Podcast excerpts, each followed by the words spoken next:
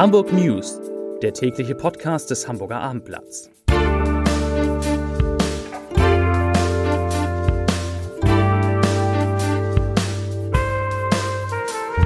Moin, mein Name ist Lars Heider und heute geht es um die große Jubiläumsausgabe, die morgen zum 75. Geburtstag des Hamburger Abendblatts erscheint und diese sich natürlich nicht entgehen lassen sollten. Weitere Themen. Die nächste Sperrung des Elbtunnels steht fest, Vollsperrung. Die Polizei ist wegen des Kriegs im Nahen Osten auch in Hamburg in höchster Alarmbereitschaft und im Tierpark Hagenbeck machen Wissenschaftlerinnen und Wissenschaftler eine verblüffende Entdeckung. Dazu gleich mehr.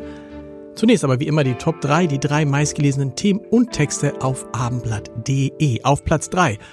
Oliver Pocher rutscht in Hamburg gleich mehrfach ab. Auf Platz 2. Großeinsatz der Polizei, womit in Hamburg zu rechnen ist. Und auf Platz 1 Köhlbrandbrücke. Wir bekommen sie nicht saniert. Das waren, das sind die Top 3 auf abendblatt.de.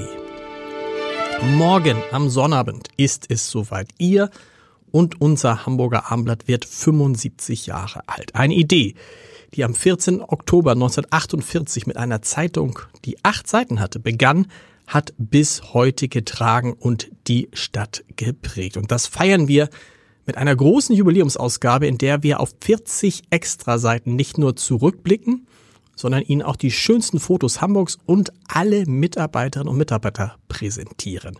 Dazu gibt es die Fragen aus dem Gespräch, das Leserinnen und Leser im Gästehaus des Senats mit Bürgermeister Peter Tschentscher geführt haben und alles, was Sie zu der großen Hamburg-Story wissen müssen, dem Film über das Abendblatt, der am Sonnabend in die Kinos kommt und in allen Cinemax-Kinos in Hamburg und Kiel zu sehen sein wird in den nächsten zwei Wochen. Zu den Nachrichten des Tages. Die Polizei war heute in höchster Alarmbereitschaft. Grund ist der Aufruf der islamistischen Hamas, die Muslime zur Aktion gegen Israel und jüdische Einrichtungen nach dem heutigen Freitagsgebet überall auf der Welt ermuntert hat. Wie ernst die Polizei diesen Aufruf nimmt, zeigt die Präsenz in der Stadt. Im großen Stil wurden Einsatzkräfte mobilisiert. Die gesamte Bereitschaftspolizei sowie die vier Alarmhundertschaften sind heute im Einsatz gewesen oder sind es immer noch. Nach dem Angriff der Hamas auf Israel und jetzt folgenden Gegenangriffen im Gazastreifen rechnet die Polizei mit pro-palästinensischen Protesten und stellt sich deshalb auf Ausschreitungen ein. Wie die Lage ist, lesen Sie in unserem Newsblog auf abendblatt.de.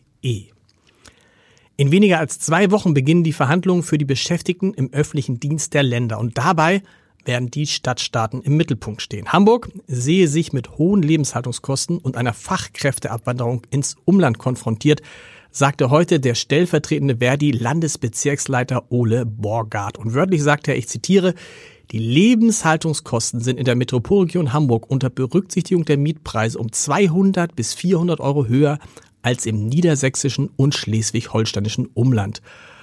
Zitat Ende. Und da, darum müsste es heißen, für alle, die in Hamburg arbeiten, wer, in Ham wer für Hamburg arbeitet, muss in Hamburg leben können, sagt Borgard. In der zweiteuersten Stadt dieser Republik ist die Forderung nach einer Stadtstaatenzulage nicht nur angezeigt, sondern dringend notwendig. Das findet zumindest Verdi und erwartet eine monatliche Zulage für Hamburg von 300 Euro.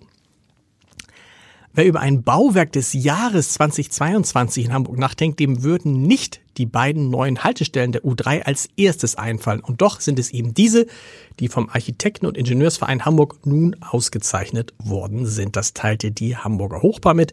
Die U3 Haltestellen Mönckebergstraße und Rathaus, die sind aber auch schön, wurden mit dem Preis Bauwerk des Jahres 2022 geehrt.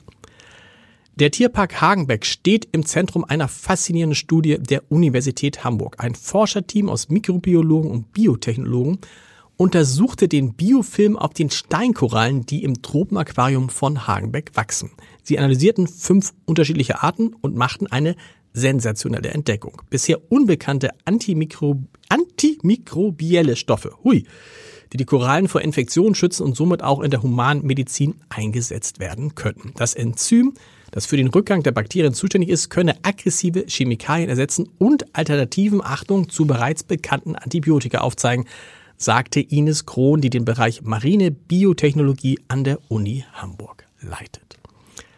Der Elbtunnel ist natürlich in vielen Tagen eigentlich immer ein Nadelöhr und Mitte November ist die Verbindung der Elbtunnel erneut komplett dicht.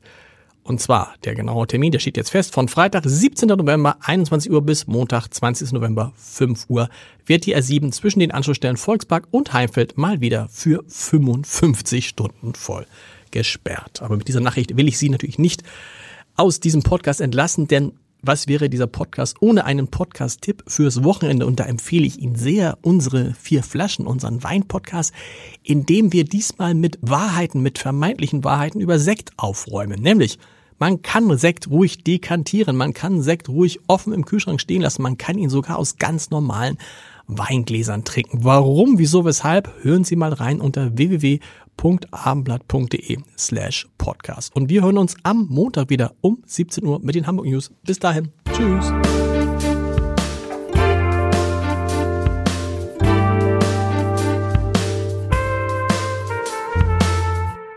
Weitere Podcasts vom Hamburger Abendblatt finden Sie auf abendblatt.de slash podcast.